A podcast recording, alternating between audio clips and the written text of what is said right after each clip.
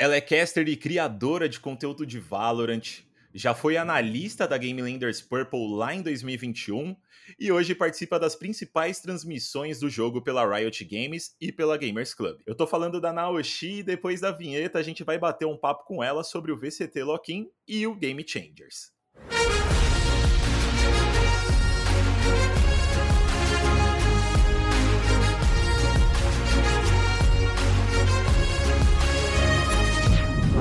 Chat aberto.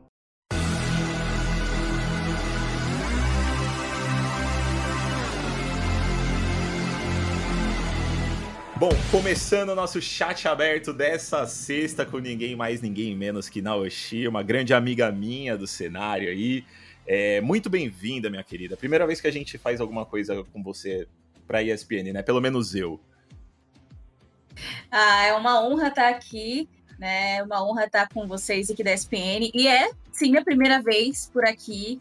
E, cara, é muito importante para mim estar nesse espaço com vocês, trocando um pouquinho de ideia. Pô, perfeito. Vamos falar então sobre o que você sabe de melhor aí, que é nosso queridíssimo Valorant, né? Pra galera que tá escutando a gente aí, vocês já tiveram um pouquinho de, de spoiler aí do que, que a Naoshi faz no nosso cenário, mas eu queria deixar para você, é, Naoshi, falar, explicar pra galera qual que é o seu papel aí no nosso cenário. Então, pessoal, né, pra galera que nos acompanha, atualmente eu sou uh, caster de Valorant, não somente de Vavá, mas meus, uh, meus torneios principais estão no Valorant. Uh, comento, analiso, apresento, mas é, além disso, estou no cenário inclusive de Valorant como comentarista, né, junto com outras casters. E já estive aí, né, desde 2020 estamos no cenário de Valorant em específico, já competi como staff, né? Você bem comentou da Game Landers Purple. E faço streams, não somente de Valorant, mas principalmente de Vavá. Perfeito. E foi onde você começou tudo, né? Se eu não me engano, ou você já tinha algum, algum passado aí com algum outro esportes? Então, na verdade, eu comecei realmente com Valorant, no sentido de produção de conteúdo, uhum. como caster também. Cheguei a fazer alguns jogos de Counter-Strike, né, universitários, mas a nível profissional mesmo foi com Valorant. E eu comecei, na verdade, como caster e jornalista, né? Porque Sim. eu era redatora e tive a oportunidade de entrar na Game Landers em 2021, após fazer o processo, o processo seletivo que 300 pessoas aplicaram e passaram somente dois na época. E foi insano, né? Insano tudo isso. Foi, imagino. E agora você teve uma caminhada desde 2021 até hoje, já passou pelas transmissões da Riot, transmite lá na Gamers Club e o Game Changers também. É uma pessoa super importante para o nosso cenário, não vou mentir. É... E para a galera que está escutando a gente aí, ela esteve também no Loquim, né? No Valorant Loquim, que aconteceu aqui na cidade de São Paulo, lá no ginásio do Ibirapuera. Campeonato que dá pontapé para a temporada de 2023 do FPS.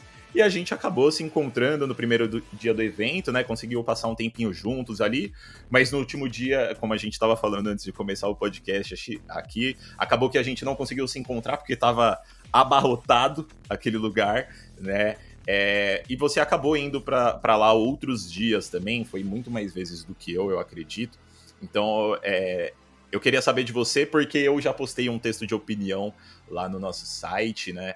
É, e eu queria saber de você como que foi esse evento, porque para mim, é, obviamente tirando alguns problemas, né, que teve de, de furto, de calor, é, eu acho que foi um campeonato assim incrível para o que ele se propôs fazer. Então eu queria saber de você o que, que você achou. Bom, primeiro o campeonato presencial com público né, é totalmente diferente, principalmente para gente que já teve experiência de estar num campeonato uh, sem plateia, né? E a energia é muito contagiante, né? Energia boa das pessoas. E além disso, eu achei muito bonita a receptividade que o público teve, não só com os times brasileiros, mas também com os times estrangeiros, né? E assim, é, achei é uma ideia muito surpreendente que a Riot tirou do papel, né? E realmente de trazer, de mobilizar o Valorant do mundo inteiro, basicamente, para cá, para São Paulo. é, o que é algo assim, acho que quase que inédito, né? Porque a gente viu em outros lugares acontecer Masters com plateia, Champions com plateia, mas não com tantos dias como o Lock-in, né? Não no tamanho do Lock-in. É, então, eu fiquei muito feliz, sabe, de ver que dentre vários países uh, eles escolheram justamente São Paulo, né? O Brasil, São Paulo, o país de São Paulo é foda, né? Mas é, é isso. E eu fiquei muito feliz de ver né, a receptividade também dos times estrangeiros vindo para cá e é porque a gente sabe que não é só sobre jogar Valorant, né? Sim. De interagir com as pessoas, né? De, de interagir com o público, principalmente brasileiro que estava aqui, público de fora que veio para cá, que a gente sabe que não se compara com a quantidade de brasileiros, né? Pessoas que já estavam aqui no, no país, mas que também veio bastante gente para cá. E isso é muito bonito, né? Porque a gente vê o quanto que o esportes, principalmente o Valorant, mobiliza o mundo. Com certeza, com certeza. A gente até viu, né, durante as transmissões lá, a galera da torcida brasileira brincando com, com francês, se eu não me engano, durante o jogo da Carmine Corp. Então, pô, eu acho que todas essas interações, assim, foram muito boas e a torcida, assim, pô, é, finalmente eu tô conversando com alguém que viveu a mesma coisa que eu e você vai poder concordar comigo que foi incrível ver a torcida brasileira na grande final ali, né? Pô, a galera da Loud entrando no palco, assim, foi um negócio simplesmente insano. É, você não vai me deixar mentir, mas o ginásio do Ibirapuera tremia inteiro, né? Eu nunca tinha visto algo igual. eu também não. Cara, assim, é, eu já presenciei é, torneios menores, né, de universidade. Nunca tive a oportunidade de ir para torneios grandes presencialmente, uh, com plateia, apenas uh, online. Mas, cara, o que a gente sentiu no Loquim é algo indescritível, porque era uma, era uma energia muito grande em cima, principalmente da Loud, né, que foi o time uh, semifinalista, e também com os outros times brasileiros, né? É, claro que tinham também torcidas né, dos brasileiros para os times estrangeiros, mas quando tinha Brasil em campo, cara, é, eu nunca tinha visto algo igual, assim. Sim. Nível estádio de futebol, jogo do Flamengo, assim, sabe? Pior que realmente tava um negócio insano mesmo, assim. Eu já tinha ido para alguns outros campeonatos, né? Mas, assim, foi a primeira vez que eu vi um, um estádio tremer do jeito e, assim, até me arrepiar de ver a galera né, da, da Loud subindo lá e a torcida, pô, vibrando demais. Mas falando um pouco dos brasileiros aí, né, a gente viu a Loud, como você já bem disse, né, e a galera que não viu aí, é, a Loud, que é campeã mundial atualmente, foi para a grande final, acabou perdendo para a Fnatic ali por muito pouco. Infelizmente, a gente não deixou o, o, o troféu aqui no Brasil, né? É, mas se a gente for ver, na real, vamos falar do, dos outros times brasileiros um pouco depois. Vou focar agora só na Loud. É, queria saber o que, que você tá achando dessa Loud, né? Porque, assim, no meu ponto de vista, primeiro de tudo, que é impressionante eles manterem o alto nível, mesmo com a troca de dois jogadores de alto calibre com muita experiência, que são o Saci e o Pancada, né? Para duas promessas sem tanta experiência, né? Cauãzinho e o Twiz, eles já jogaram a LCQ no ano passado, mas comparado com o Saci Pancada, assim, nem nem se compara a experiência que eles têm, essa é a verdade. É, e segundo, também, simplesmente insano o trabalho que o Sadak faz de conseguir pegar esses jovens, né? A gente já viu no ano passado ele com o Les e com o Aspas fazendo isso, e agora com o Kawanzin e o Twist, de transformar eles, né? De pegar esses jovens talentos e preparar eles para esse mundão dos esportes. Então, eu queria saber de você aí, como analista, como comentarista, como narradora, é, o que, que você tá achando dessa Loud? Você acha que é aí realmente o melhor time das Américas? Então, G, é, a Loud é um fenômeno, né? Não tem, não tem outra explicação, porque pegar esses talentos, principalmente quando a gente fala de Calunzinho e Twist, que são talentos menos experientes comparado com os outros que já estavam na, no time, e principalmente aqui uma grande estrela pro Arthur, né, pro Twist, que migrou de função, né? Ele saiu de duelista de ofício para ir para controlador, que é um mindset completamente diferente e jogar no alto nível que ele trouxe para nós ali no Loquin é, é surpreendente, não tem outra palavra. É, e claro, tem também a mão do, do Sadak, da organização, tem do, do F-Rod, né, do, do coach, e deve ter também de outros profissionais para aprimorar e lapidar né, o talento desses, desses jogadores, mas eu também coloco um, um tanto quanto de esforço ali, principalmente dos meninos de estarem trabalhando em conjunto a isso, né? Porque eu duvido muito que tenha sido só o Sadat sim, ou só o, o coach, né? O F-Rod. E, e assim, é, é, um trabalho em conjunto e é um trabalho em conjunto impressionante que, inclusive, eu quero ver uh, vindo também para essa line do, do inclusivo, né? Da Loud. Pô, com certeza. Essa é uma notícia até que vou deixar um pouquinho para depois, mas a gente vai com certeza conversar sobre isso, mas eu também quero muito ver esse trabalho sendo feito nesse, nesse elenco inclusivo deles. Mas você falou um pouquinho da. Meu Deus. Tá complicada a chuva na cidade de São Paulo hoje. Pra galera que tá escutando a gente aí, muitas desculpas pelos barulhos de chuva, mas hoje realmente tá complicado.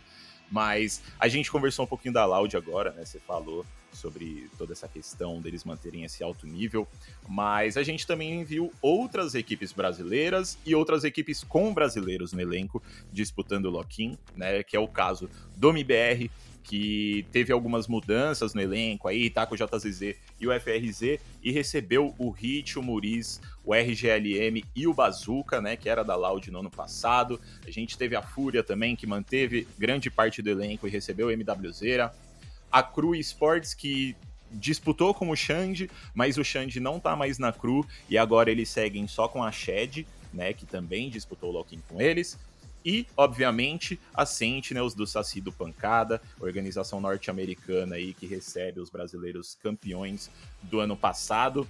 É, fazendo uma visão geral aí, o que, que você achou dessas equipes, né? É, o MBR, assim, por exemplo, eu sinto que faltou um pouquinho de tempo para eles realmente se encaixarem. É, a Cru, eu fiquei um pouco surpreso, mas nem tanto, porque a Navi é um time aí, dos, um dos favoritos, do, era um dos favoritos do campeonato né? A Sentinels, eu vou ser muito sincero, que eu, pelo menos, fiquei um pouco decepcionado com, um, com, o desempenho deles. Eu achei que eles iam um pouco mais longe. E a Fúria eu fiquei até que surpreso, porque é, eu tava esperando uma Fúria forte, mas eu vi uma Fúria muito mais forte. Então, o que, que você achou desses times, Naoshi? Então, G, começando pelo MBR, né, eu eu esperava mais, mas ao mesmo tempo eu entendo que a, a mudança né, de, de, de equipe foi muito recente, né, principalmente para maturação da line. Eu senti é, muita falta do JCZ estar mais entrosado com o, com o papel dele de flex, né, de, né, nem só de flex de iniciador, que algumas vezes ele também traz a fade, né? Eu sinto que ainda é um jogador que tá se acostumando com um novo mindset de gameplay, né? Um novo mental de, de jogar, por assim dizer, de jogabilidade, melhor falar em português. É, mas assim, eu sinto que é questão de tempo, até porque é, falando dos outros três que chegaram agora, né, pro MBR, que era o RG, o Hit e o Morris, eles já estavam juntos, né, desde a Cade. Então, na, lá na Vivo Cade, eles já, está, já tinham aquele, aquele entrosamento. Então, é, rolou mais essa mudança, né, principalmente do JZZ indo pro Flex e deixar o Hit com o duelista, né? E no final das contas, é, eu sinto que é um, é um peso muito grande do MBR de desempenhar bem, mas ao mesmo tempo, pro Loquin, eu ainda imaginei que fosse um pouco precoce, né? Assim, é, o, o, tempo de, de maturação da, da line e tudo. Só que aquela questão, né? É, a gente vê é, falhas, às vezes, muito muito punitivas, né? Por parte do MBR em relação à gameplay deles. E isso acabou custando, por exemplo, a vitória. É, e assim, comparado com o confronto que a gente teve do MBR contra a Talon, eu senti que foi realmente isso, né? Um, algumas decisões, né? É, que não foram tão felizes em game, é, talvez é, aquela situação de alguns jogadores ainda estarem se adaptando ao novo estilo de jogo, mas eu sinto que assim que o MBR é, conseguir lapidar né, melhor o seu estilo de jogo, é, cara, não vai ter freio. Pô, concordo 100%. É, essa equipe realmente, assim, é, é, é, um. Recebeu um trio aí que tava junto mesmo na Vivo Cage, né? Mas eu acho que. Essa foi a sensação que eu fiquei, exatamente o que você falou, de que eles precisam de um pouco mais de tempo e quando. Quando encaixar, principalmente tendo Bazooka no elenco, né? Uhum. Que já uhum. tem essa, esse caminho das pedras de como ser campeão mundial e ele trabalhou com grandes nomes, então acho que, pô, o futuro deles é brilhantíssimo. E Fúria, Cru, Sentinels, o que, que, você achou? Uh, inclusive, né, ainda voltando a falar do MBR, sim, gostei muito de ver o BZK lá. Eu imagino que ele vai ser uma peça-chave para que essa maturação seja um pouco mais rápida, né? Mas a gente sabe que tem coisa que é tempo, né? Querendo ou não, é tempo. No final das contas, quem está atrás ali do PC são seres humanos. E apesar de que a gameplay é absurda, mas são seres humanos, né? É, Fúria, eu gostei muito, cara, de ver a MWZ na Fúria. Assim, eu imaginei que iria acontecer algo similar ao MBR, porque o tempo foi muito curto também, né? O mesmo tempo, basicamente, para todo mundo. Mas, cara, insano como o, o MW caiu como luva ali, né, naquele, naquele elenco. E isso é interessante porque é, eu senti que ele chegou muito entrosado com jogadores que ele nunca tinha jogado junto anteriormente, né, na, na Fúria. E do outro lado também sinto que é, a gente enfrentou adversários muito fortes para uma para um elenco tão recente, né? Então eu sinto que isso foi o que trouxe também a, a nossa derrota, né? Então é, talvez se tivesse mais um pouquinho de tempo, eu senti também que o Loquinho ele foi como se fosse um esquenta, né, para as ligas internacionais que vamos ter. É, e um baita esquenta, né? Esquentou bastante. E era também um momento que ninguém sabia, né? Do meta de ninguém, ninguém tinha informação do jogo de ninguém, muitas é, lines eram completamente novas. E eu queria que a Fúria, né? Como todos os outros times, mas eu queria que a Fúria é, fosse um pouco mais, né? É, caminhasse um pouco mais no loquinho, claro, torcendo sempre pelos times brasileiros em torneios internacionais. É, mas, assim, é, é, mais uma vez aquele mesmo caso do MBR de precisar de um pouco mais de tempo e que, para mim, o que a Loud tem de diferencial é isso, né? Porque em pouco tempo conseguiu ser completamente fora da curva. Pô, com certeza. E também não vamos é, esquecer de que eles encontraram a Fnatic no meio do caminho, né? O grande campeões aí, sem dúvidas, uma das maiores equipes do mundo. É, inclusive, eu queria até saber o que, que você achou dessa vitória da Fnatic, né? É, porque assim, eu tava até comentando com a galera na sala de imprensa lá que eu queria muito que a Loud ganhasse. Muito. Eu torci muito é, vibrei muito com todas as vitórias, mas eu não fiquei triste dessa Fnatic ganhar também, né? Primeiro de tudo porque eu acho que o vice-campeonato para Loud já é um, um, resultado, assim, absurdo. Mas eu acho que essa Fnatic ela merecia muito, principalmente por conta de uma pessoa, o Bolster. Eu queria muito que o Bolster ganhasse. É, eu acho que esse cara é, é um saco de carisma, assim, absurdo. E o tanto que ele batalhou nesses últimos anos, é, para ser campeão, né, e colocar esse nome da Fnatic no topo é, é absurdo. Então, eu queria saber de você o que, que você achou dessa vitória da Fnatic. Ah, esqueci de pontuar em relação a, a Cru e a Sentinels. É, não sei se vale a pena. Lógico, com certeza. Mas até a gente chegar na vitória da Fnatic, eu, cara, a Sentinels para mim foi o que eu imaginei que fosse ser da Fnatic. Assim, sinceramente e me surpreendeu o resultado da Sentinels. É, eu senti ainda que é uma line que está se encaixando, está buscando compreender o seu, o seu ritmo de jogo, o seu estilo de jogo. Não sei como é que estão ali nos treinos, né? Não sei como é que estão ali internamente, porque treino, treino, jogo é jogo. Às vezes dá tudo certo no treino, aí você chega no jogo e surpreende, né? Ou é surpreendido.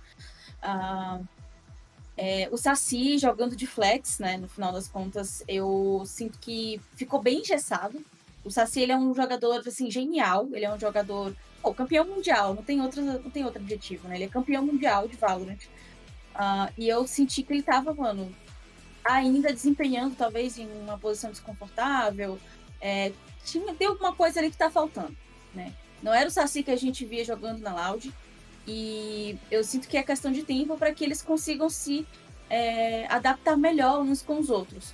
Talvez mudando o elenco, talvez mudando o seu estilo de jogo, talvez masterizando um pouco mais, porque foi pouquíssimo tempo, né? Principalmente se a gente imaginar que até, eu acho que Natal, né, dezembro, os jogadores estavam cada um em suas respectivas casas, passando com a família, né? E então, acho que a maioria deles foi ou no final de dezembro, início de janeiro, né? Apenas supondo. Então, pouquíssimo tempo para você conseguir chegar em fevereiro com um jogo fechadinho e não ter a repescagem, né? E enquanto que a Cru, é, para mim a maior decepção foi o Xande já ter sido retirado do elenco, né? Não sei qual com motivo. Com certeza. Tanto ele quanto a Cloud9, né, retirando o EA, também não sei qual motivo, mas eu sinto que como profissional de, né, já fui de orgs, né, eu sinto que um, às vezes tirar o jogador e colocar outro não é a solução, não é a melhor solução, sim, no momento, mas é porque há problemas e problemas, né? Então, não existe uma solução só para resolver vários problemas. Então, talvez aconteceu alguma coisa, talvez não aconteceu e por isso tiraram um jogador, mas eu ainda acho que retirar um jogador de um elenco que você está lapidando seria a última opção, né? É, tanto jogador quanto staff. Mas é, para mim foi bem decepcionante ver o Xande saindo agora da, da Cru. Não sei quem vai ficar no lugar dele, né? Não sei se já foi anunciado. Uh, até porque o Xande ele tá jogando numa posição que não era o que ele estava trazendo, né? E eu sinto que o Xande ele tá querendo jogar menos de duelista e jogar mais de Valorant, né? E ele tem uma, uma mente muito fértil para FPS, né? A gente já viu ele trazer jogadas incríveis uh, quando ele estava no Counter-Strike. E no Valorant também, mas geralmente ele trazia de Jet, né? Trazia jogando com, com Chamber também, que apesar de não ser o duelista, mas é aquele agente que ele é baseado na mira. O Shandy é muito baseado na mira, né? Então ele tá é, redescobrindo um jogo, né? O seu estilo de jogo, principalmente ao trazer Fade, que é iniciador, né? Mudar um pouco mais o seu papel. E para mim, eu senti que foi muito precoce, né? A retirada dele. Se for é, se formos opinar apenas sobre o que a gente tem de informação, que é o jogo do Loquim, né? Que muitas vezes acontece algo que a gente não sabe. E é, eu gostei muito de ver o Ashed. A gente já tinha visto, inclusive, o jogo deles antes, é, lá no Chile, né? Se eu não me engano, foi no naquele show match da Movistar. Não tô lembrada o nome agora, é, é exato, né? Mas o Ashed, ele é um jogador brilhante, que ele, cara, tá no Valorant desde o início, ele tá desde a Galaxy Carrots, já disputou First Strike, né? Então, ele tem muito repertório também. E é aquele jovem talento, né? É o jovem talento que tem um grande potencial de estourar e ele joga é, que não, algo que não é dualista, né? Então, é mais interessante ainda porque é diferente, né? Geralmente a galera que joga de duelista é a galera mais nova e a galera mais nova quer ficar por ali, né? Porque geralmente é uma função que você tem muito protagonismo em relação a, a KDA, né? Em relação Sim. a estatísticas positivas no, no time. E, e assim, gostei de ver da maneira como eles estavam jogando. Também senti que a, aquela line estava precisando de um pouco mais de é, refino. Sinto que teve muitas mudanças, né? Joga com o Melser, joga sem o Melser, joga com a Shed, joga sem o Shed. E isso impacta, né? Você não consegue masterizar um jogo de cinco é, mudando o tempo inteiro. E eu senti falta de paciência, né, por parte da Cru, de tirar o Xande, de colocar outro colocar outro jogador, não sei também qual o motivo, tô apenas opinando como uma pessoa que só sabe o que todo mundo sabe, que ele saiu e a gente não sabe por quê. Uh, enquanto isso, né, é, aguardamos aí os próximos passos do aí dos brasileiros que estão nessas lines uh, estrangeiras. E a Feneric, né, cara, que eu, eu não tinha muitas expectativas na Feneric, eu preciso ser sincero. Eu não tinha muitas expectativas na Feneric, até comentei quando estava comentando sobre o jogo da Sentinels. Eu imaginei que eles fossem ser uma Sentinels, que, não em relação a, ao desempenho anterior da Sentinels, né, mas eu imaginei que eles fossem cair logo de primeira. É, tanto que se você for observar nas minhas predictions, é, eu eu fui bem clara em relação a, a, quanto que eu imaginava que a Fnatic não ia chegar tão longe, não porque eles não têm jogadores bons, mas porque eu sentia que os times que eles poderiam enfrentar poderiam estar muito mais fechados que eles. Mas eu, eu torço muito pro Bolster, né? Ele é um jogador muito bom, ele sempre estava batendo na trave, e assim, se fosse só Bolster, 1v1, né? Se fosse 1v1, eu ia sempre estar tá ali apostando no Bolster, porque ele é muito bom. E então a Fnatic era sempre aquele time que é, tava ali no quase, né? Tanto eles quanto a DRX, né? Sempre ficam no quase, batendo na trave. E eles surpreenderam muito no Loquim. Porque é, a gente sabe que é um alto nível, você não pode chegar subestimando uh, nenhum time, mas pelo que eu senti né, da expectativa geral, a Fnatic não era um dos favoritos. Pô, eu imagino que não. Eu também acho que não era uma das favoritas, não, mas eu acho que eles começaram a surpreender a partir do momento que eles começaram a ganhar todos os confrontos de, de lavada. Né? Lavada não, mas sem perder um mapa, né? É, só voltando um pouquinho que eu queria comentar também nessa saída do Xande, que eu acho.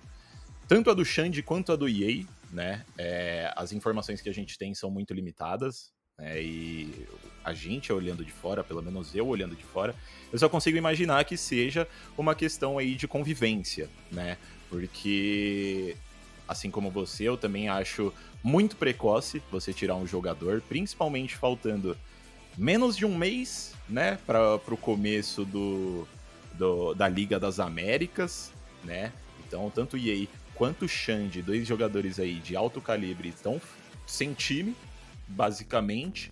É... aparentemente fora de franquia, né? Exatamente. Porque se a gente for observar, todas as franquias já estão com times fechados.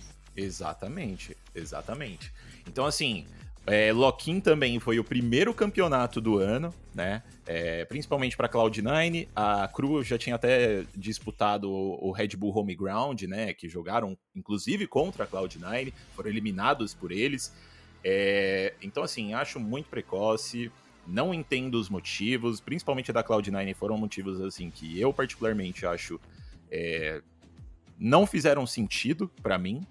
É, mas essa do Cru aí, da Cru, fica um, um pouco um mistério aí, né? Você, você até, até falou que não sabia se, se já tinham anunciado quem substituiria ele, mas, segundo os rumores, vai ser o Kesnit, né? Que deve voltar aí pro elenco da Cru para esse ano. Mas, enfim, mudanças aí dessas organizações, eles sabem o que eles fazem de melhor para o time deles, né? Mas para a gente finalizar todo esse tópico aí de Loquim, é, não vamos finalizar falando do Loquim, mas sim das ligas internacionais, né? Para a galera que está escutando a gente, elas vão começar ao redor do mundo no fim de março, começo de abril. Então a Liga da EMEA tem início no dia 27 de março, enquanto a do Pacífico no dia 25 de março também. E a das Américas, que é onde a gente vai ver os brasileiros jogar, né? É, começa a partir do dia 1 de abril. Então eu queria que, que você desse só um, um geralzinho aí, Naoshi. É, do que, que você acha que a gente pode esperar dessa Liga das Américas especificamente, porque é onde os brasileiros estão. Bom, é, Liga das Américas, né, cara? Eu tô assim. É, é muito difícil dar uma opinião uh, imparcial depois de ver o, o e ver o, o resultado que a Loud nos trouxe, né? É, claro, a expectativa ficar muito em cima da Loud, mas eu também espero muito de ver a, uma maior evolução da Sentinels, né? Sentinels que é aí um grande nome, é, tem ali uma, uma certa história por trás ali no, no Valorant, então, estou muito curiosa e eu gostaria muito, muito que os times brasileiros se lapidassem mais para para disputar essa Liga das Américas, até porque, apesar de ser franquia, né, a gente sabe que é, precisa agilizar um pouco mais esse processo, que abril já está quase aí, né? Sim. Enquanto isso, eu estou muito curiosa para ver também o desempenho da Evil Geniuses, é, colocar aqui uma grande estrela aí na Potter, uma das minhas maiores inspirações profissionais, né? A coach da Evil Geniuses. E eu gostei muito de ver o desempenho deles no lock-in. Infelizmente caíram né, no segundo confronto, mas estou ali com expectativas bem altas nesse time. Pô, perfeito. E agora, saindo desse cenário misto, não tão misto assim, né? Mas cenário misto. É...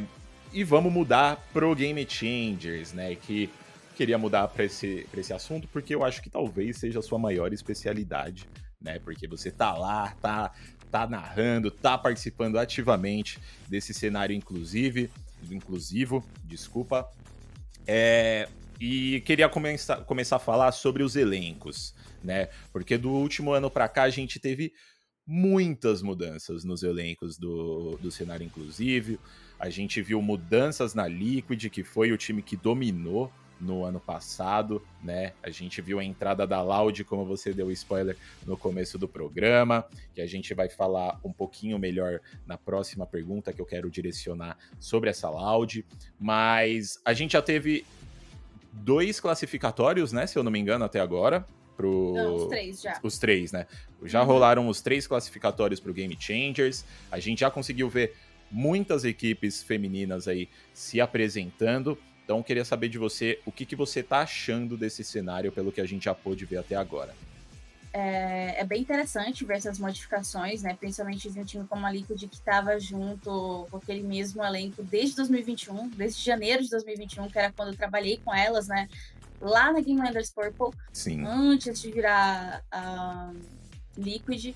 Então, é uma mudança muito pontual, ao mesmo tempo que eu fico muito feliz de ver novos nomes é, ascendendo no cenário, principalmente nomes como Bezerra, que estavam é, demonstrando um grande jogo é, pela Tropicals, por exemplo, ou Tropicals não, TBK, por exemplo, a, a Georgina, que vinha também, né, sempre colocando um susto na própria Liquid, ali jogando pela Game Landers no ano passado. Eu fico também me perguntando o que será que vai acontecer com esses nomes que não conseguiram entrar, né?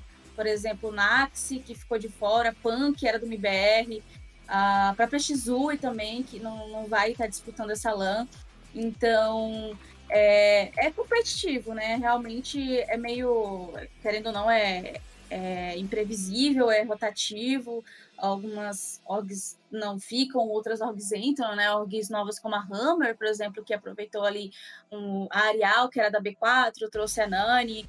Então, é um time que pode estar surpreendendo. E a própria LDK, né? Que mudou pontualmente as suas jogadoras, depois de ter ali, acho que ser a segunda line mais antiga do, do cenário inclusivo, tirando a Liquid no ano passado, né? Então, tirou a Isla, tirou também a a Nani, colocou a Gabité e a Gabe. E, cara, jogadoras, assim, surpreendentes. E a Loud, né, que anunciou ontem, no dia 8 de março, né, a sua line inclusiva, com os nomes que eram ali o core da B4, né? Então, B4, inclusive, que não conseguiu se classificar para o main event, né? A, nomes fortes lá, como a Isla, que tem muita experiência, a Jacomin também, que era da TBK, que já foi a teammate da Bezerra, não conseguiu se classificar para LAN. E nomes muito novos, né? Como a Jennifer, que vem surpreendendo, vem dando susto já em gente grande do, do Valorant, gente grande no sentido de, de experiente, né? Do Vavá. Então, é, eu sinto que há um dinamismo maior e eu sinto que é, o competitivo precisa expandir. Eu sinto que já tem muitas orgs, precisa, acho que precisa de cada vez mais, mas eu sinto que precisa expandir. Eu sinto falta de uma série A no Game Changers. Temos ali o Game Changers Academy, mas a gente não tem um calendário, sabe? Não tem uma Elite Cup do inclusivo. E seria muito lindo no futuro próximo ter essa expansão e cada vez mais termos o cenário inclusivo mais complexo pela necessidade que a gente sente, né? Vídeo agora. Pô, perfeito. E nessa próxima pergunta, como eu já falei, nessa última aí que eu acabei de te fazer, É, eu queria focar em duas equipes específicas, porque são as equipes, inegavelmente, aí que dominaram o cenário inclusivo nos últimos anos, é, que foram as duas que eu, que eu citei anteriormente. Aí, Team Liquid Brasil e Loud agora, né? Antes era B4 Angels. É, sem sombra de dúvidas, as duas melhores equipes do cenário atualmente. É, a Cavalaria vem com três mudanças com a chegada da Bezerra, Georgina e da Isa, enquanto a Loud chega com a base da B4 Angels, mais a Lissa, que estava na Game Landers Purple no ano passado. É, como que você enxerga essas duas equipes no campeonato? Então, de, de um lado a gente tem é, um caso bem fora da curva, né, que é a Liquid, de manter somente duas jogadoras, então o core foi alterado completamente, né? deixando somente Bastarda e Dyke, e conseguirem ainda ser a Super Liquid, né? Conseguirem ainda uh, ganhar todas as qualificatórias do protocolo Genesis, que é o qualificatório que é, possibilita a entrada para o evento principal, que é na presencial no Riot Games. Enquanto isso, a gente tem né, o Pop da B4, que querendo ou não já está junto tem um tempinho, né? A adição mais recente que tinha sido era da Sayuri e da Jelly quando era B4, né? E agora na Loud foi adicionada a Lisa no lugar da Sayuri, que acabou indo para 00 Nation. Então, é um core que está cada vez mais se lapidando, cada vez mais se firmando né, no, no Valorant, mas é um, um time que ainda tem arestas que algumas vezes acabam ali é, derrapando para outros nomes muito fortes, como a própria ODK e a 00. E a, a, a nova Loud esse anúncio que rolou ontem, com uma pitada de meninas malvadas. O que, que você achou desse, dessa chegada delas na Loud? Inclusive, né, você já foi analista da, da Game Landers Purple. Elas vão contar com o Marquinhos, que foi é, campeão com eles no ano passado no Champions. É, quanto que você acha que a chegada deles, dele especificamente, pode ajudar elas nessa caminhada para superar a Liquid? Então, o staff, né, a questão do corpo técnico é imprescindível uh, para que, se você obtenha resultados melhores, consiga performance cada vez mais otimizada. Então, eu imagino assim que o Marquinhos ele pode trazer essa experiência da Loud uh, do cenário misto para o cenário inclusivo. Isso é muito importante, como também o Joe, né, que era coach da NIP, acabou também do, sendo é, coach da Red, e ele já ganhou, né? Ele ganhou First Strike em 2020, então é, então, já foi campeão, tem experiência não só como coach, mas também como player. Então, são dois, uh, dois agentes aí de bastante experiência de Valorant. E a gente também não pode tirar a experiência das meninas, né? A própria Tai Hu já tem uma caminhada bem longa no Valorant. Temos a Jelly, que, cara, ela e a Alicia, para mim, são os talentos ali que estão em crescente, absurda. Alicia, tive a oportunidade de ser coach dela ali no Fake para jogar o qualificatório do VCT, né, do Challengers BR. E foi incrível, então, assim, pude compreender um pouco de perto, né, como é que é a genialidade dessa jogadora. Inclusive, ela jogou de controladora com a gente. E, assim, é interessante, né? A maneira como a Loud é, chegou. Demorou, né? Imaginei que em 2022 já dava para ter agilizado uma line inclusiva, temos nomes muito fortes, mas veio e aparentemente vem com todo o aparato para bater na grande Liquid, né? Pô, com certeza, esse elenco aí vem recheado de grandes talentos. É, e falando um pouco do Game Changers nessa essa primeira etapa, ele começa no dia 21 de março agora. É, e além dessas duas equipes que a gente já falou, a gente vai contar aí com a, Odic, com a Odic, com o MBR, W7M, Hammer, 00 Nation e Black Dragons. Né? É, você, como uma grande conhecedora desse cenário, o que, que você acha que a gente pode esperar desse campeonato aí, que vai ser disputado nos estúdios da Riot, né? Então, o que, que pode mudar aí com essa ida para o presencial? Tudo, né, G? Porque a LAN é, é diferente demais, né? Inclusive, se a gente for observar a última LAN que a gente teve aqui no Brasil da, do cenário inclusivo, para né, os resultados do, dos online, né, dos qualificatórios, é diferente, né? É, a gente vê times que às vezes eram um pouco mais apagados no online e, e, simplesmente brilham muito no presencial, como o MIBR do ano passado, né? Então, é, que era ali a live da Panda, HBT, Shisui, e enfim. Enquanto que, por exemplo, a própria TBK, né, a Giacomin, quando estava na TBK, comentou brincando, ah, porque a gente é pronet, né, na LAN a gente sentiu o bar que é diferente, então é, jogar ali do estúdio, vendo o seu adversário ali cara a cara, é, é outra sensação, né? Não só para jogadoras, para todo mundo, para os técnicos, né, para jogadoras, análises também elas vão acabar sendo diferentes, psicólogos em campo ali vão estar muito mais né, atentos. A gente já sabe que já tem que ter uma atenção especial, mas o presencial, cara, é indispensável ter ali o psicólogo.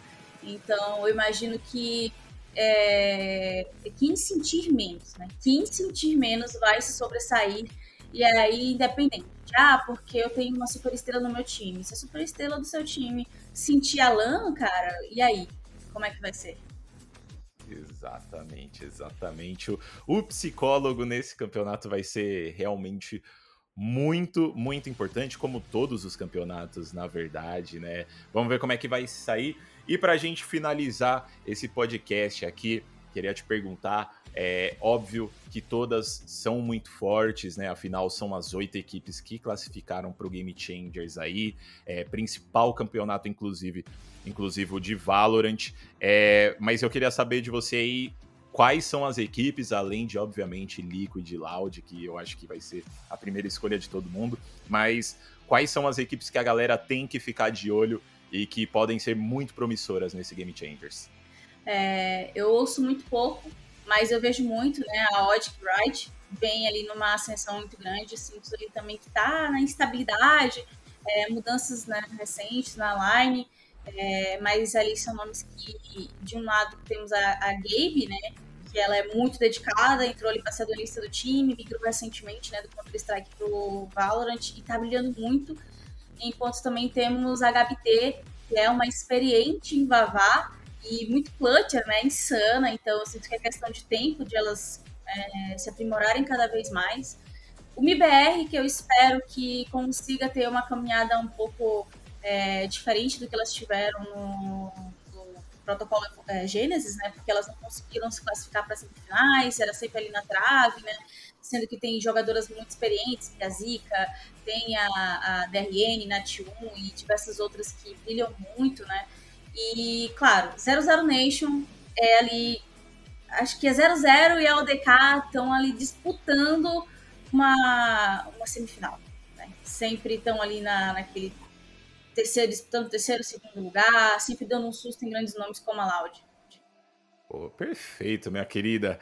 Muito obrigado por tirar um tempinho para trocar essa ideia comigo. Foi um pouco complicado, mas rolou, né? É, e como sempre, eu queria deixar o espaço aberto para você mandar um recado para a galera que acompanha os seus trabalhos, que vai acompanhar o Game Changers. Então, fica à vontade, minha querida. Primeiro, eu queria agradecer a oportunidade. Para mim é muito importante, né, que uh, hajam cada vez mais canais dando voz para a gente do cenário inclusivo, apesar de que eu não estou somente nele, né, estou ali é, fluindo entre o misto e o inclusivo e é essa a grande importância, né, porque eu comecei a ter uma carreira é, bem mais profissional e consolidada foi pelo cenário, inclusive com a competição, também com os castings. É, é, sempre muito bom estar aqui, principalmente ao lado de profissionais tão maravilhosos como você, pessoal da SPN, agradecer mais uma vez aí é, o espaço para a gente trocar essa ideia. E do mais, né, não deixem de acompanhar não somente o cenário misto, como também o cenário inclusivo. É importantíssimo que a presença das pessoas, né, a torcida, é, cada vez mais portais e canais cheguem até o cenário inclusivo também. Então, mais uma vez, muito obrigada pelo espaço. E, claro, né, nas minhas redes sociais, quiser seguir, arroba Naoshi, underline, em tudo, menos na Twitch, que é Naoshi TV. Então, é só chegar, quiser trocar uma ideia sobre Valorant, sobre cenário inclusivo, sobre Challengers, sobre Liga das Américas, sobre ligas de outros do Pacífico também, que eu assisto muito, de, de outras regiões, é só chegar e o que a gente não souber, a gente vai aprender junto falar de qualquer coisa com você, né? Só uma observação pra galera que tá escutando a gente também, que tá assistindo a entrevista, é Naoshi com dois Is, tá? Então, Isso. só pra você, vocês não confundirem lá. Mas é isso aí, galera. Espero que vocês tenham gostado do nosso papo de hoje com a Naoshi. É, não se esqueçam de seguir as nossas redes sociais também, arroba ESPN BR no Twitter e arroba ESPN Brasil lá no Instagram. E também, obviamente, não deixe de acessar o nosso site lá, espn.com.br barra esportes, onde a gente publica tudo sobre esse cenário. Agradeço muito a presença de vocês, a gente vai ficando até aqui e até a próxima. Tchau, tchau.